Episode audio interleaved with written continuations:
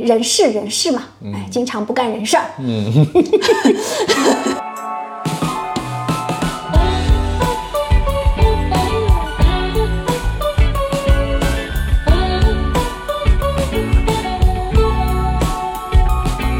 他招你的原因是什么？是因为你可以坐在那个位，坐在那个位子上产生价值，对，而不是说我真的喜欢你，对，对吧？就是你要想清楚这一层。哎，你不是谈朋友，对对对。我也不知道为什么他们觉得这个是个送命题，叫做我要问的已经问完了，你有什么要问我的吗？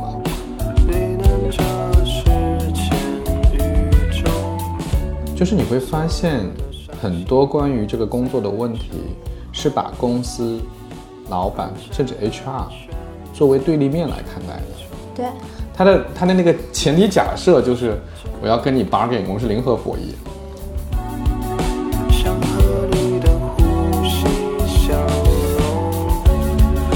我曾经也觉得，嗯，很多老板很傻，但自己当老板之后，觉得自己也是个傻老板。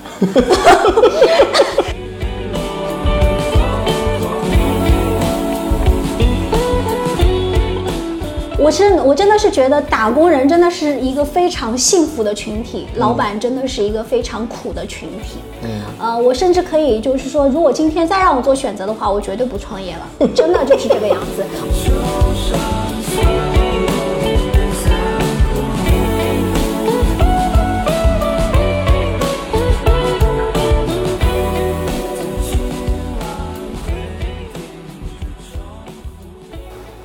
大家好，我是酸奶哥，这是新的一期酸奶哥问所有人。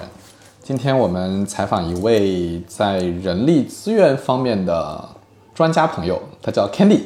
Candy 你好，你好，Candy，要不你介绍一下自己吧？好，呃，非常开心的这个接受了这个邀请啊，嗯，我简单介绍一下自己。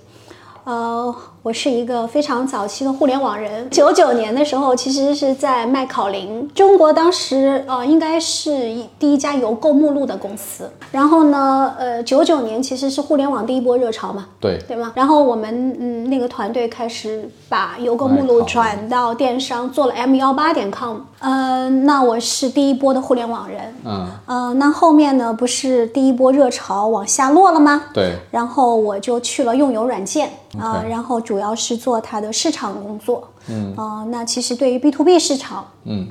我也是，就是在那个时间段开始就是涉足和熟悉起来的，嗯，然后主要是从事 to B 的 marketing 的一些事情。OK，嗯，那因为机缘巧合呢，在那样的环境下呢，其实对于吃呢就特别的敏感，因为为什么呢？因为 to B 的市场嘛，有很多的活动啊，然后当时 PR 呀，对呀，有很多商务宴请。那个时候呢，我们就知我就知道了有个平台叫那个大众点评。大众点评。那个时候的大众点评非常非常的小。呃，那嗯，我每次有商务的一些宴请啊，或者是说呃销售间和市场间的一些团建呢，我都会去那个网站找吃的。但机缘巧合呢，我就在零五年就进了这家公司，因为我特别喜欢吃，然后我就进了大众点评。在点评呢，我应该是从零五年的十月份一直做到十呃一五年，二零一五年的十月份，做了整整十，做了整整十年，从点评二十几个人，呃，我是当时去的第一个 marketing。OK，然后很多人会说：“哎呀，你不是做人力资源的吗？原来你的过去的背景是做市场的，对，跟你好像还有点那个。”我也是今天第一次知道，我一直以为你 那我跟你不是好朋友。对对对，其实是假的朋友。对，啊然，嗯，那机缘巧合呢？其实呃，这个故事就稍微有点点长，就是我在我点评，我是点评的第一个 marketing。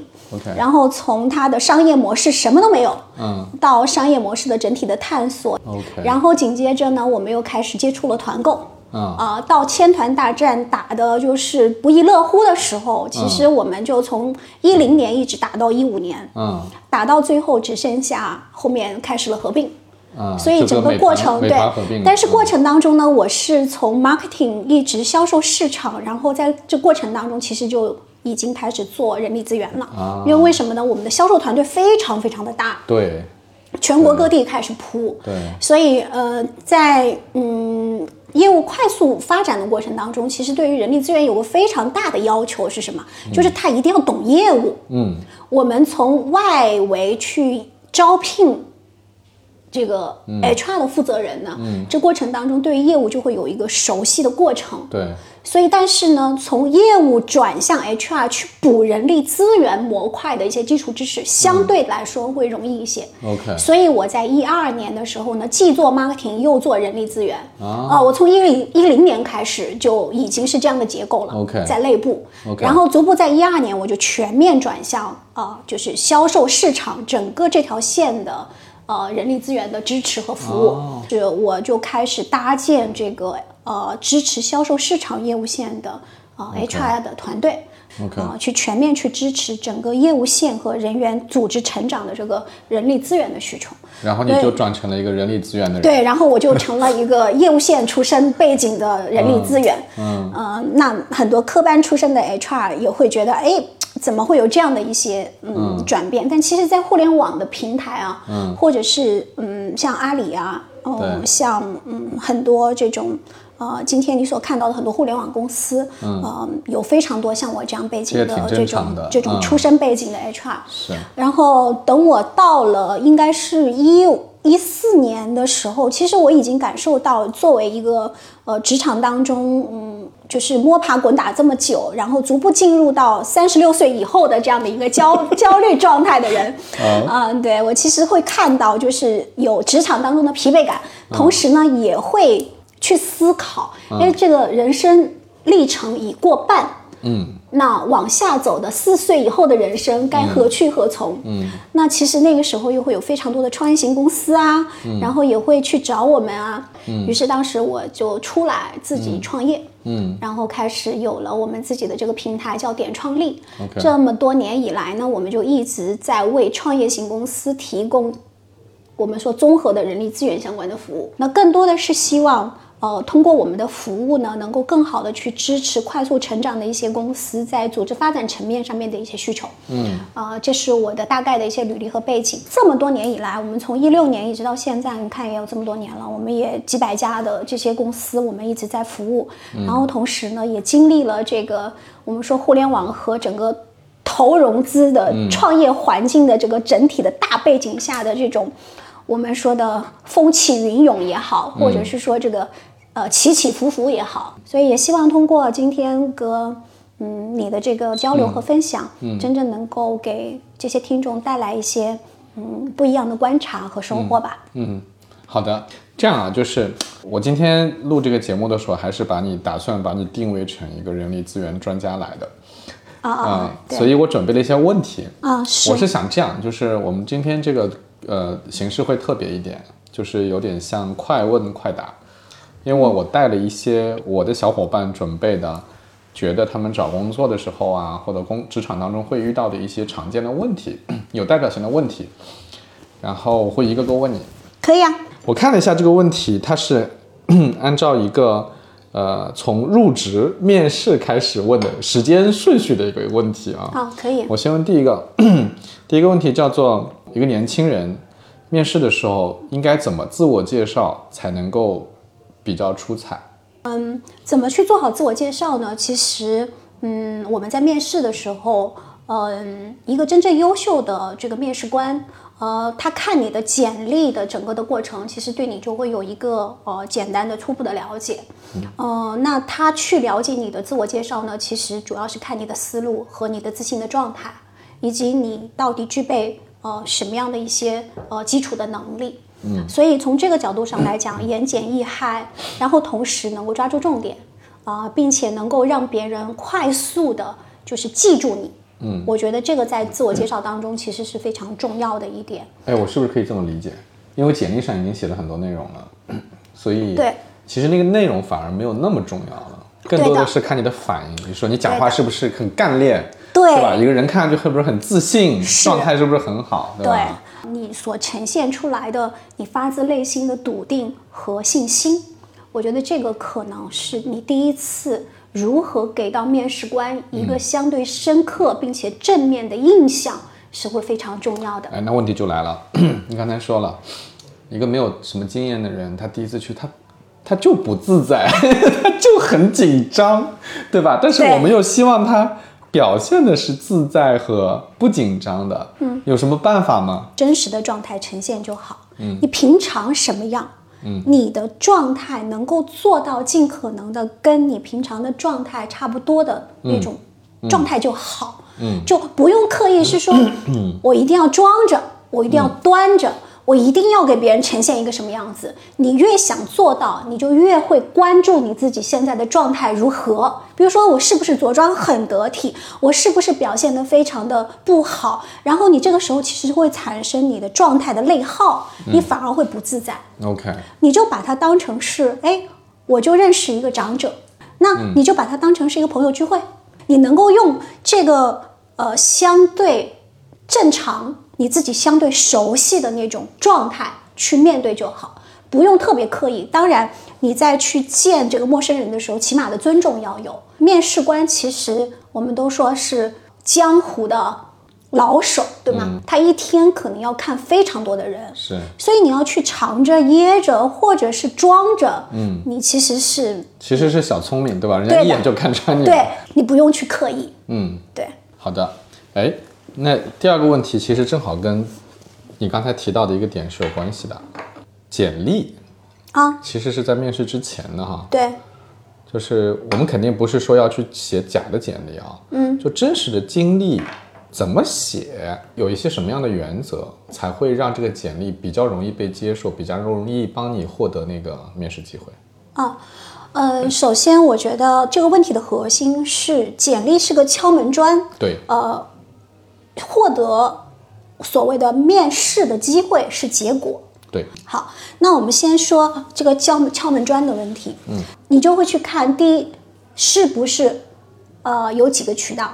第一个渠道呢是邮箱，邮箱，对。嗯，第二个渠道呢是可能是邮寄。邮寄啊，或者是快递。哦、现在还有这样的，也有人可能会用这样的方式啊。因为大量的人他会用电子邮件。那如果说我今天用嗯快递，嗯啊，是不是反而会增加我成功的几率呢？哎，有可能，嗯，对吗？嗯是，好，啊、第三一个呢，呃，Boss 直聘或者是网站，它就直接会发送简历。好，那你就去看如何去让查收简历的人。比较有深刻印象的去看到你这个简历。嗯，首先第一个，你的邮箱在发送的时候，嗯，邮箱的名称啊或者就邮件的主题哎，你要有不一样的地方。OK 或者是说针对某某岗位的求职来自于谁谁谁。OK，那这样子的话，他可能在众多的简历当中会看到你这个不一样的用心。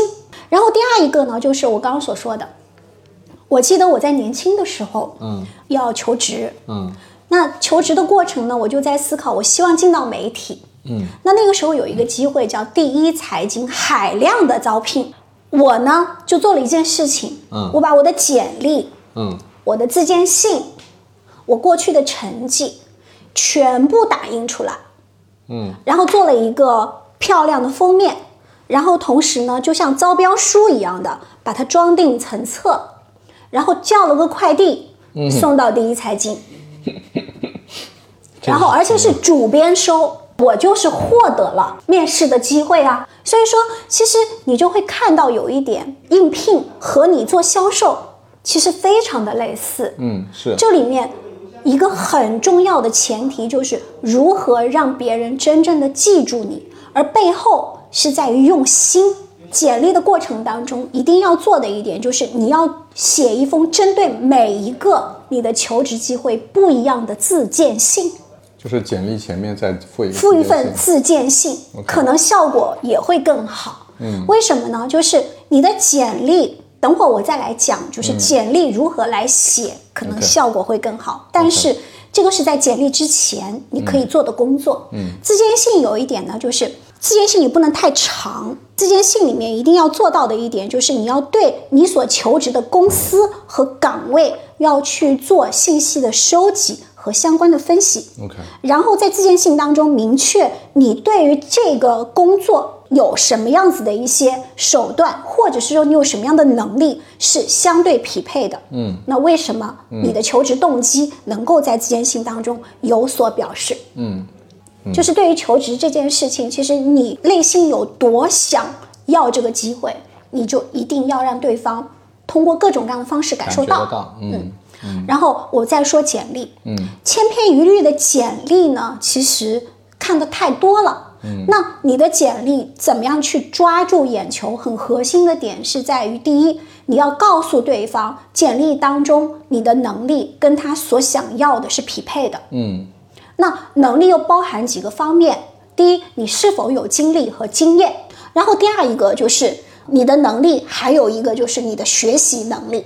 嗯，那过程当中呢，经历和经验一般来讲是别人比较看重的，嗯，所以那过程当中，第一你要去分析你投的这个简历的 JD 里面，它到底需要什么样的能力，对，你分析完了之后，你要去看哦，我告诉你，我有你所需要的匹配的能力哦。那我怎么证明呢？嗯，我要一二三四告诉你听。那这些能力背后，我做了些什么样的成绩？对，得有这些案例，对吧？对，要有一些数据，不仅仅是案例哦。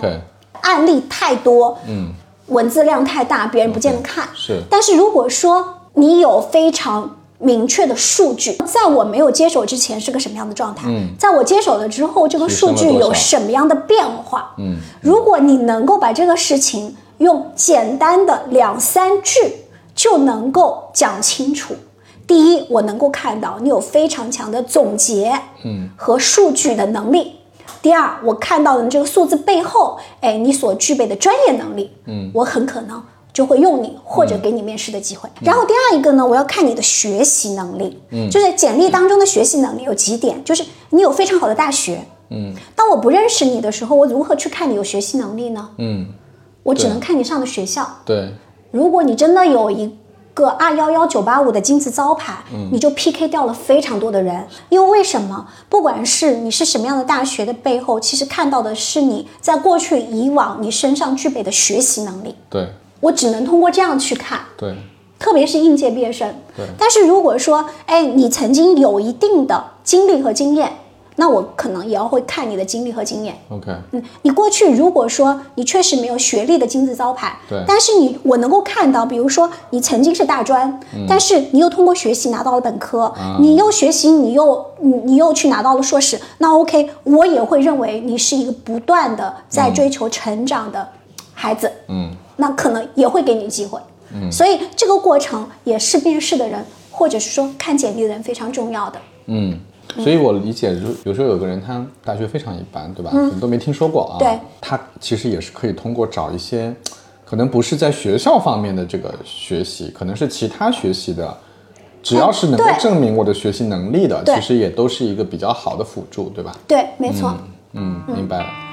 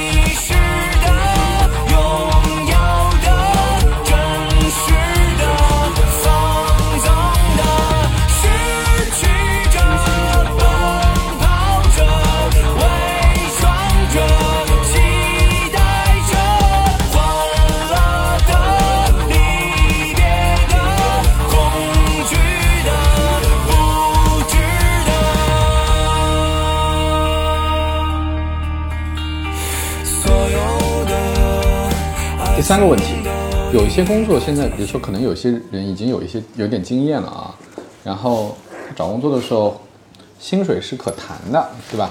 嗯。比如说有些薪水叫面谈，对吧？谈薪水的时候，每个人都想，肯定是想谈到最好的一个结果嘛。对，有一些什么样的技巧也好，或者说需要注意的点也好。呃，首先作为一个求职者啊，除了应届毕业生，嗯，呃，应届毕业生其实在市场上面也有对应的我们所说的薪资的一个标准，是有你是能够找得到的。人力市市场，它背后两个字叫市场，市场是否就具备什么市场化的价值，嗯，和价格？有个标准在上面。你一旦有了这个标准，是不是我们说对方的人力资源它也是有标准的？嗯，就像商业谈判是一样的，我今天的一个报价我对方心里的预期和预算，你心里得先有个底，对吧？你不能乱七八糟的，完全不知道啊。对。你如果说你对你自己在这个市场上面到底值多少钱，一点都不知道，那就没法谈了。我觉得是没办法谈的。对那也就说明你对于这个岗位以及你所自己的价值，其实你是没有清晰的认知的。嗯，对于人力资源的人来讲的话，他可能都不是我所想要的人。然后我特别不能接受的就是一封简历，然后海量发送，然后对方拿起电话。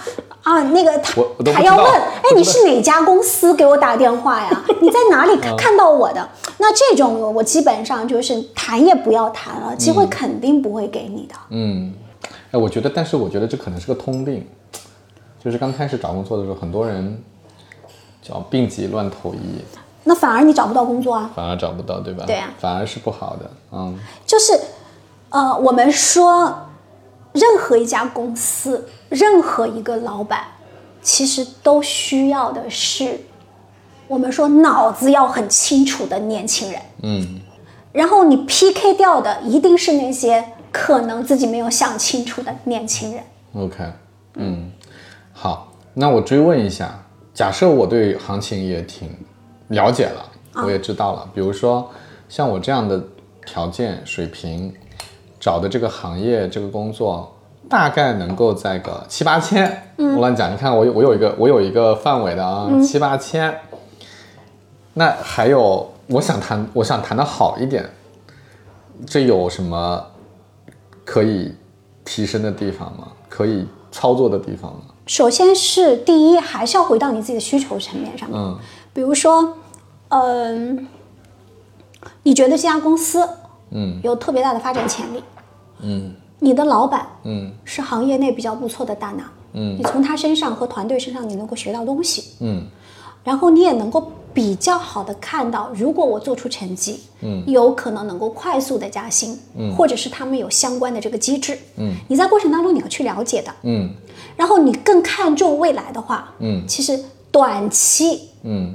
就不用那么在意，因为毕竟你还年轻。嗯。好，然后呢，这是第一个，我认为嗯。就是你是可以放放长线的，就是，但是对于现在的八千不重要是吧？但是对于现在年轻人来讲，他可能会更看重短期。嗯。但我觉得就是这是一个不失为会比较好的一种方式，因嗯。为首先第一个，你知道有些企业它可能好几个人进去，嗯。或者是说有几有一些企业可能它就一个坑位，嗯，你可能要 PK 掉人，对。那老板也要综合去看性价比的。对，如果你为了在乎那一两千块钱，那对方可能也在乎，嗯。但同时企业的用人成本，他一定是会去考量的。嗯。那他在用人的时候，一定会考虑什么叫性价比。嗯。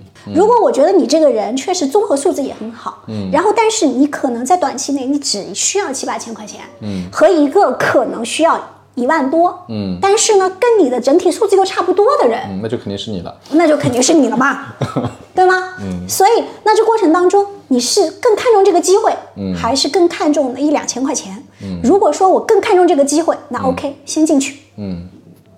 然后过程当中再进去谈，嗯。也熟了，也有成绩了，嗯。你其实更好谈。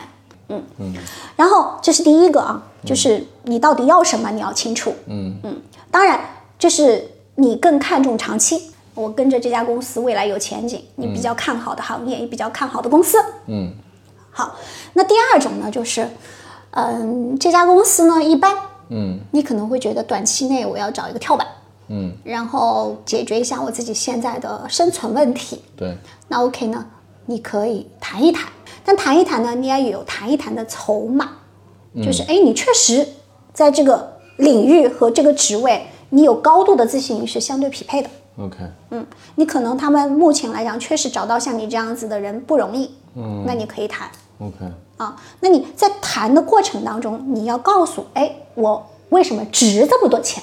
嗯那你有理有据啊。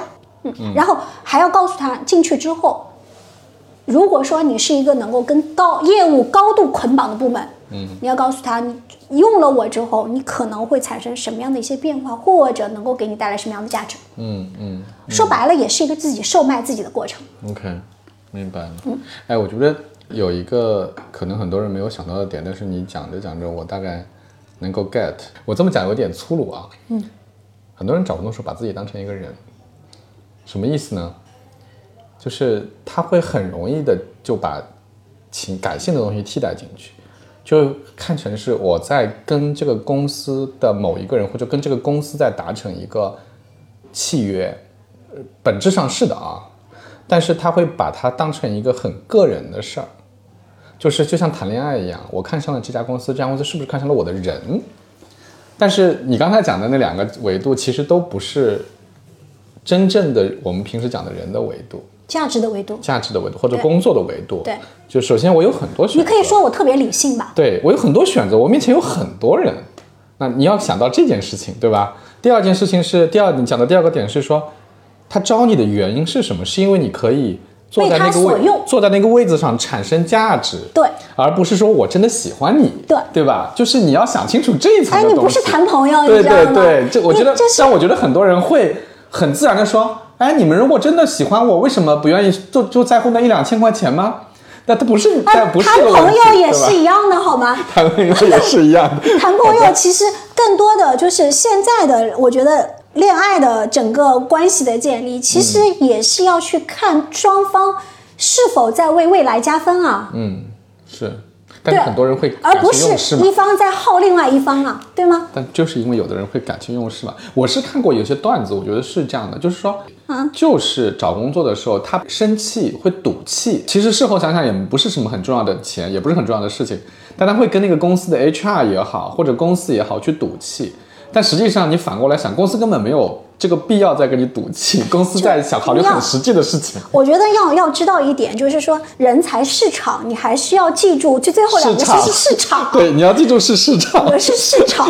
然后 然后另外呢，你也要知道你是买方市场还是卖方市场。大部分情况下，我觉得年轻人面临的都是买方市场，对吧？你是你是要真正走到人才的高端，啊，那就有可能是卖方，你就有议价的能力对，那 OK，对你可能是嗯就不一样了。对对对，所以在这个点上，其实你要把每一份职业经历当成是为你自己在未来能够具备更强的话语权和掌控力的，呃，不停加筹码的过程的。。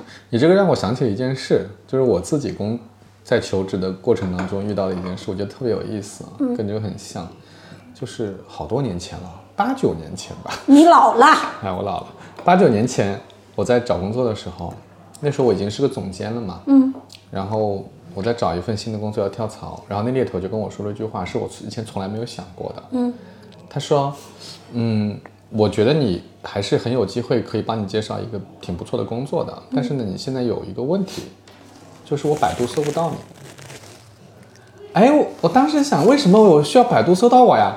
后来后来我就理解了，因为到了总监以上的那个 level，就是大家需要你有一些除了你的自己说的简历以外，公众性的价值能够证明你的你的存在。比如说，如果我在百度上经常能搜到说你作为某某公司的品牌总监干了一些什么样的事情，那个是会给你加分的。就像你说的，就像履历上面的一环一样，给你增加了你的价值。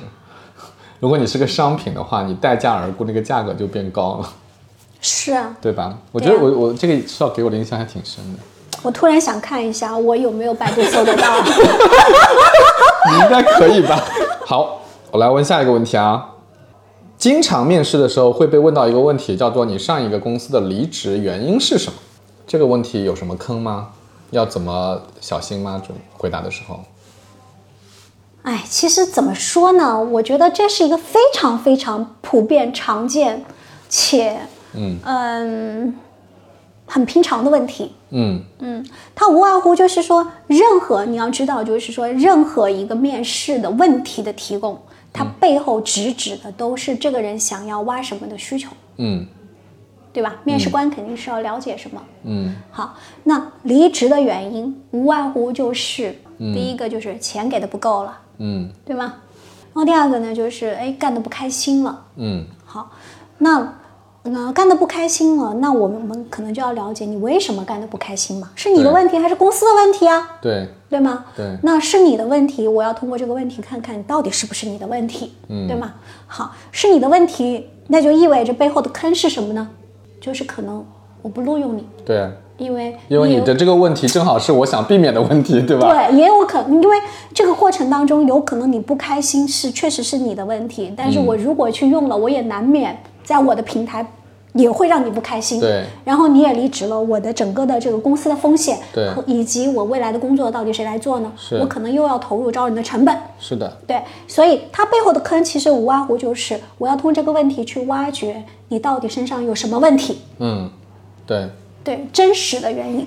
所以说，如果说你确实有一些在性格层面和与人团队合作以及跟老板沟通层面上的一些问题的话呢，嗯那你可能在这个层面上面就要去做一些规避，嗯或者是说，呃，你可能要告诉对方。我通过这件事情，我发现了什么？嗯，我身上有哪些不足？我确实需要在新的环境和过程当中拥有一个什么样的机会，以及我会去做一些什么样的改进。嗯嗯，那你反而去真诚的去告诉对方呢，也有可能也是也是一种方也是一。种方式。对，嗯，OK，那有一些是绝对不能讲的嘛，比如说这个这个原因可能是个真原因，但是我真的不能。什么什么原因呢？比如说跟老板发生矛盾，跟老板发生矛盾，你要看这些事情到底孰是孰非。嗯，比如说你确实呃在这个环境当中，老板有一些有悖于呃职业操守的事情，你确实不敢苟同，或者是说你确实不能接受。嗯那 OK，这也是表现你自己本身的价值观的一个状态。嗯那你也可以讲。嗯。但如果说你确实是你自己不成熟，嗯，你也可以说，但是你一定要像我前面所讲前面那样样子的啊对，我吸取了经验教训。吸取了什么样的经验教训，我看到了 OK 些什么样的问题，然后我会怎么样去改进。下一个问题跟刚才那个问题有点相关性啊，因为现在有一些职位你找了以后会要背调的，嗯，对吧？就是要要背景调查，就是新的公司要对你原来的那个背景做调查。对，呃，我看看啊，有一堆的问题啊。如果比如说发生了原来跟前公司关系很差，对吧？结果背调的时候又要去背调原来的老板啊、原来的同事啊，那万一被人家说了坏话怎么办？唉，你 一有一种我我真的我想说，嗯你如果是真的在职业经历过程当中做成这样，我觉得你确实是很难找到工作的。我真的没有办法，就是特别好的回答这个问题。好，那我那我不把它不要那么极端化。比如说，有我我也遇到过有一些年轻的朋友跟我问过这个问题，我觉得他们并不是自己操守有问题，或者真的做的很差，而是他担心会有人给他使绊子。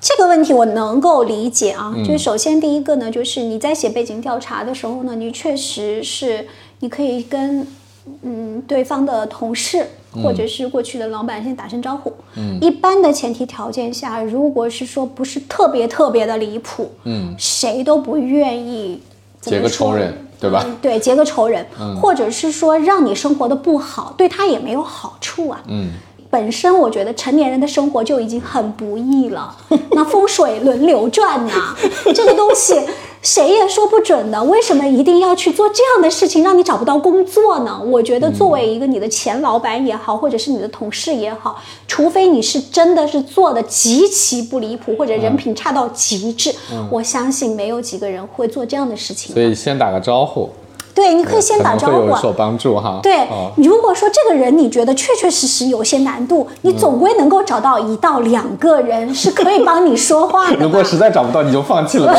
我听出来了。如果如果实在找不到，那麻烦你先找找自己的原因。好，好，我接下来两个问题，你会觉得三观有点有点，你会有点 challenge 啊，没关没关系啊。我觉得我觉得有一些这种现象并不是并不是非常少见啊。比如说，有的人会把上一份工作的工资报高，比如说你听我说完啊，嗯，连在一起的。比如说我原来是七千块，但是我又想在新的公司拿更高的薪水啊，他就会啊，我以前是拿一万的啊，我乱讲啊，嗯，就这种。还有呢，就是原来有，比如说当中有有 gap 了一段时间，比如说可能有一段时间没工作啊什么的，他就觉得写在简历上不好，嗯，他就想把它给掩盖过去，比如说把前面一份工作报长一点时间或者什么。那这两个问题并在一起，其实就是说你其实是对过去的履历有一点小小的作假了。对，那这个问题其实就是这样的情况会不会被揭穿？呃，简历作假这件事情，百分之八十到九十都可能会看得出来的。都会被看得出来。对，就是你真的不要小看一天到晚看简历的 HR 的小姐姐们。嗯对，嗯，然后老板们他也面试的一些业务人、业务的管理者，他也不是说，嗯、这些年的工作也不是白吃，嗯。对，白白吃的，嗯，就是所以说从从这个角度上来讲的话，嗯，首先第一个呢，呃，你的整个的这个嗯拿到多少钱，你是可以从就是过去的薪酬的证明。可以然后看得出来。对交社保的金，嗯。啊，这个整个这一块都是能够看得出来的，嗯，所以只要我去拿到你过去的收入的相关的一些证明，嗯。你其实是很难作假的，嗯。这我觉得你也没有太多的必要去作假。嗯，然后第二呢，你这过程当中，你第一份工作没有了，然后中间有半年以上的空窗期，特别是在现在的这个环境当中，我觉得也特别正常。嗯也特别正常。你真的是完完全全去作假的话，一旦发现作假，你的机会就完全没了。嗯。哎，有一个问题跟这个是相关的，HR 的圈子里面是不是会有什么黑名单？嗯，我觉得是有的。嗯对，嗯，这个东西呢，就是说，嗯，圈子其实非常的小。嗯我经常跟我们的团队的人一直在讲，就是说，或多或少每一个人还是要爱惜自己的羽毛的。嗯呃，你稍微有一点点就是嗯作假呀，或者是这样子的一些，啊、就简历作假这件事情呢，我看到就是很多很多的简历作假的非常离谱。嗯嗯，这个东西一旦看到呢，这个人基本上就是就是打入黑名单，嗯嗯，而且嗯很难有翻身的机会。，OK，但是现阶段呢，我觉得确确实实在技术手段层面上面呢，作假的这个我们说它的成本很低，嗯所以很多人他会冒着风险。嗯，但实际上随着我们现在的不管是很多大厂也好，还是我们自己的人才数据库也好，还是说我们手上的人脉也好，嗯，要调查一个人实在是太简单了。嗯。现在的整个的这个人力市场这个层面上面，我们要真正去做一个背调，嗯、其实并没有想象中的那么的难，OK，啊、所以嗯、一定要谨慎的去对待你的职业履历，还是不要作假。对，就是尽量是不要去做这样的事情。OK，对，好，那个年轻的朋友们觉得面试的时候经常会有一道题，他们觉得这这是个送命题，我也不知道为什么他们觉得这个是个送命题，叫做我要问的已经问完了，你有什么要问我的吗？很多人都不知道这时候该问什么。这是一个其实是绝大多数的 HR 都会问的问题啊。对啊，嗯，其实更多的是看你的观察和思路，嗯还有接下来你做好的就就是从业准备。嗯这件事情其实要从几个方面来看。首先，第一个，你对我公司了解多少？嗯你对这个岗位了解多少？嗯，OK，其实这背后就是隐藏了这些问题。对，就是你对这个工作到底上不上心，你对这个行业熟不熟悉？对对你没有做好任何准备，你是回答不了任何问题的。嗯，那这个问题我又看到的就是你其实并没有特别的用心。嗯，你对这个工作和这份职位以及这家公司可能都没有进行深入的了解。嗯，那我为什么一定要用你呢？所以它的确是个很的确是个很重要的问题。它的确是一个非常重要的问题。嗯，而且从这个里面，我还看你关注什么，比如说，啊、老板，嗯，这家公司这个岗位大概多少钱呢？嗯啊、这家公司有没有呃那个哦带薪年假？嗯然后这家公司福利待遇怎么样啊？嗯，那你想想看，作为面试官来讲，听到这样的问我话，觉得啊、你关心的都是这些，对吧？所以说这也是一道送命题嘛，是对吗？哎，我觉得这个，呃，我现在觉得这个送命题的描述是很准确的，因为大部分大部分的人在接受完对方问问题以后，他就松弛了，就他觉得啊，你都问完了，我的我的考试结束了，对啊对啊然后这时候他这道就题他就会非常随意啊，嗯，好的。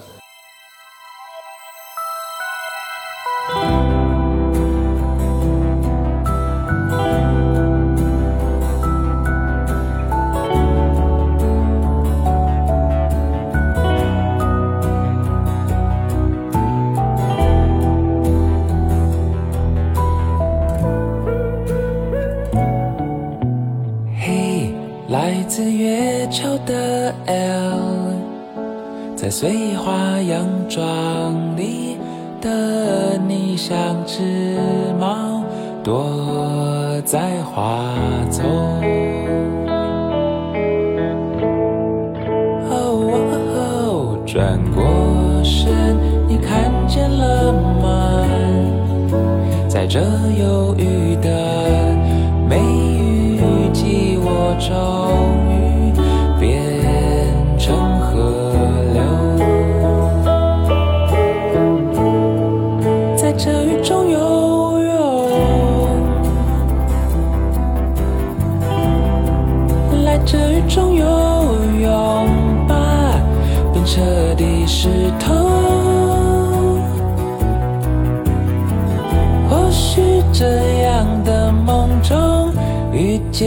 正是时候。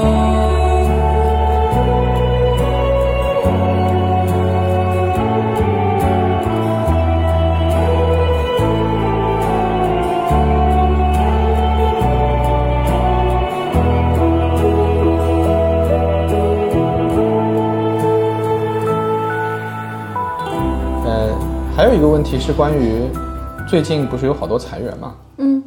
嗯，然后你会看到很多公司就是就算不裁员也会降薪啊，对然后调换岗位啊，对甚至是通过这种方式让你走啊，对，对吧？啊，那这个时候很多人就会觉得他自己的权益受到了损害。那针对面刚才我列举的这些问题，一个打工人应该怎么样在这种环境中能够最好的、更大化的维护自己的利益呢？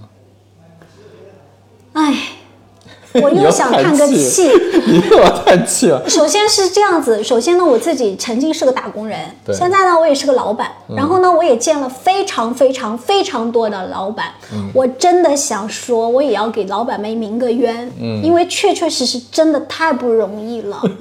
就是我是我真的是觉得打工人真的是一个非常幸福的群体，老板真的是一个非常苦的群体。嗯，呃，我甚至可以就是说，如果今天再让我做选择的话，我绝对不创业了，真的就是这个样子，我就要安心的做一个快乐的打工人？对。然后在这过程当中，权益这件事情，员工是可以跟老板去谈权益的，但是老板真的没有权利去跟任何人谈权益。嗯，那这是一个非常苦的命题。资格谈权益，所有的人都觉得老板是员工是弱势群体但是我真正创业的时候，我真的是发现，其实老板真的是弱势势群体。体。，嗯。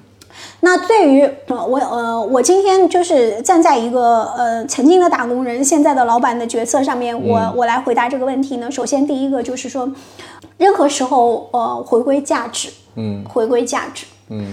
嗯，企业要在这个市场上生存，它要创造他所需要的价值。嗯，他的价值是为更多的，不管是客户也好，这个世界也好，带来他的价值。嗯，那这个价值背后其实是需要员工去创造的。对那对于老板来讲的话，绝大多数的老板，我所看到的状态就是都是真的是放着好日子不过，然后自己一定要去折腾，也要证明一下这个世界它还存在的这么一个奇葩的群体。嗯的这么一个群体的人，嗯那他希望他有一群志同道合的人，能够真正去帮助他创造这些价值。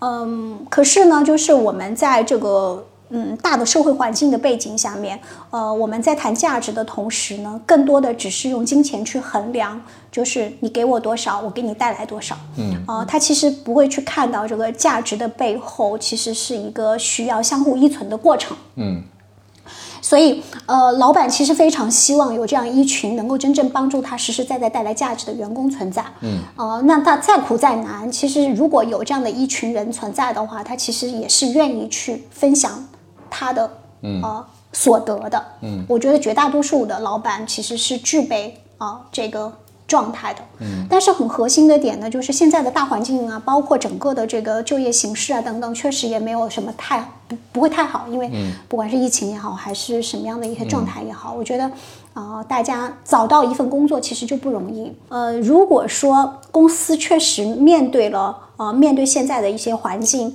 经营上面有挑战和有压力，那老板他确实也有经营上的一些呃困难和挑战，呃，他需要去优化一些人才队伍，或者是说组织呃需要瘦身和减员，嗯、那嗯，他一定是留着更有价值，并且能够为他带来价值的人。嗯，如果说你不幸成为减员当中的一员，啊，那首先第一个一定是秉持好聚好散的原则。嗯好好的谈，好好的聊。我还是那句话，成年人的世界谁都不容易。嗯，老板有老板的不容易，你确实也有你的不容易。但是，一旦人和人之间的相遇，其实就是还是有缘分的。嗯，那这份缘分，你如何去在告别的时候，让它变成一段好的缘分，而不是一段孽缘？还是需要有一些处理的技巧的。，OK，那这个里面就是好好的说再见，嗯，不仅仅是对老板讲，也要对员工讲，嗯。啊，你可以跟他好好的谈，然后过程当中按照正常的我们说呃辞退也好，或者是说劳动法的正常的规定也好，嗯，那该给多少给多少。我相信很多的老板、他也希望就是，哎，今天我有难处。啊，我也不希望完完全全把这个关系处理得很糟糕，说不定我接下来要用人的时候，你还可以回来呢。对，因为毕竟培养一个人和招到一个真正就是用起来非常顺手，并且又能够建立一定信任程度的这个员工，其实对于老板来说也不容易啊。嗯其实说白了，我真的是觉得就是，呃，职场你要说很难吧，很多人会把人性又想得特别的恶，但是实际上呢，你真的在嗯，在去去工作和生活的过程当中，你会看到，其实你周围的人也有很多呃可爱的一面，嗯嗯，就看你怎么去想。然后很多事情的处理呢，你如果往恶的方面去思考，或者是说去处理的话，你就收获的永远都是恶。但是如果说你能够换一种方式去处理和面对呢，你有可能收获的，嗯，会不太一样。我我觉得现在有这样的趋势，我觉得跟互联网发展有关系，很容易把一件事情往恶的方向去解释、去想、去概括，甚至是所以我觉得，嗯，你的这个访谈挺好的。我也是希望，就是说，嗯、这么多年下来哦，我真的是感觉到近，呃，这么多年，嗯，第一，我觉得现在的九零后们其实挺不容易的。嗯嗯怎么讲呢？就是他已经没有我们这个那个时候的年代的那个那个状态，就是我们赶上了改革开放非常好的这三四年，我们有非常好的这个机会。对，然后，嗯，不管是工作机会也好，还有那个什么也好，其实，呃，我们正好是一个就是非常积极和嗯去去追求我们内在的理想和梦想的那么一个年代。嗯，那现在不是说嗯这个东西没有了，嗯，而是说呃物质在高高速的发展和物质非常丰盈的年代。嗯那其实他们的整个的这个需求会变得完全不一样。嗯那这过程当中又呃资本又极其的活跃，其实整个环境它还是比较浮躁的。嗯，是的那，也催生了很多东西。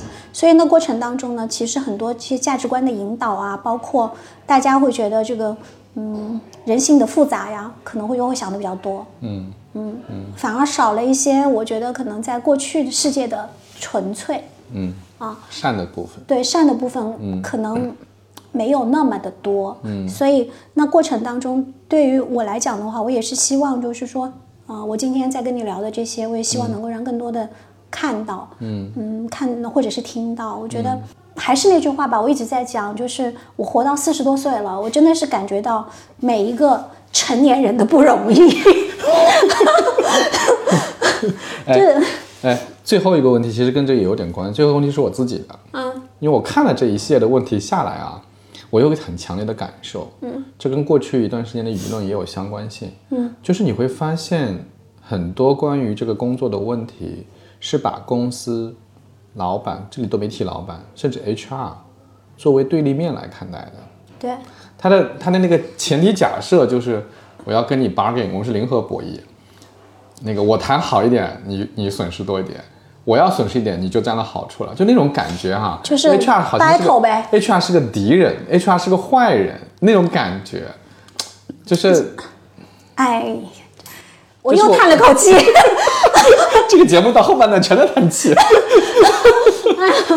嗯，我我我想我想说的就是，就是其实 HR 也很憋屈的，嗯，呃，HR 也会觉得特别的难的，所有的人都会觉得 HR 哦特别搞，嗯，或者就是说，哎，人事人事嘛，哎，经常不干人事儿，还有这么一句话啊，对，嗯，但实际上我觉得非常多的 HR 其实很优秀，嗯，也很想愿意，很想为这家公司多做点什么事儿，或者是真正能够产生 HR 的相对观的价值。那嗯，过程当中为为什么会产生这样的状态呢？其实是在于就是说老板、员工和 HR 之间的关系，嗯，以及到底如何能够真正的获得整个的目标的，就是说达成和和这个公司的整体的啊大赢，嗯，而不是小赢，嗯，我们嗯、那这里面嗯。一个呢，就是第一，每一个角色都要有他的角色定位。嗯，就老板，你对于这家公司到底如何来经营，然后你用什么样的价值观经营，嗯，然后你对于员工到底如何来看待，他是资产还是说成本，嗯对吗？嗯然后呃，你如何去看待呃员工在你这家公司啊、呃产生价值的过程和你整个公司成长和发展的关系？嗯对，然后员工要有呃心有一个比较好的心态，因为绝大多数现在呢，我觉得最就是非常浮躁的一个环境，就是年轻人赚钱的机会和赚钱的渠道其实挺多的。对，比如说，嗯，我会唱歌，嗯，那 OK，我可以来个酒吧驻唱，我又开心，我又我也可以去那个什么，做直播。我还可以做直播，对。啊、对我还可以去，嗯、比如说我会画插画，嗯。我我有各种各样的兴趣爱好，我都可以有相对变钱的能力，嗯，变现的能力，嗯，所以呢，而且再加上就是说九零后、九五后，其实它是一个相对比较彰显个性、自由的啊、这么一个代际，嗯所以那，这过程当中管理呢，它其实又是一个违背人性的过程。嗯他会因为进入到一家公司，失去了他所需要的个性和自由。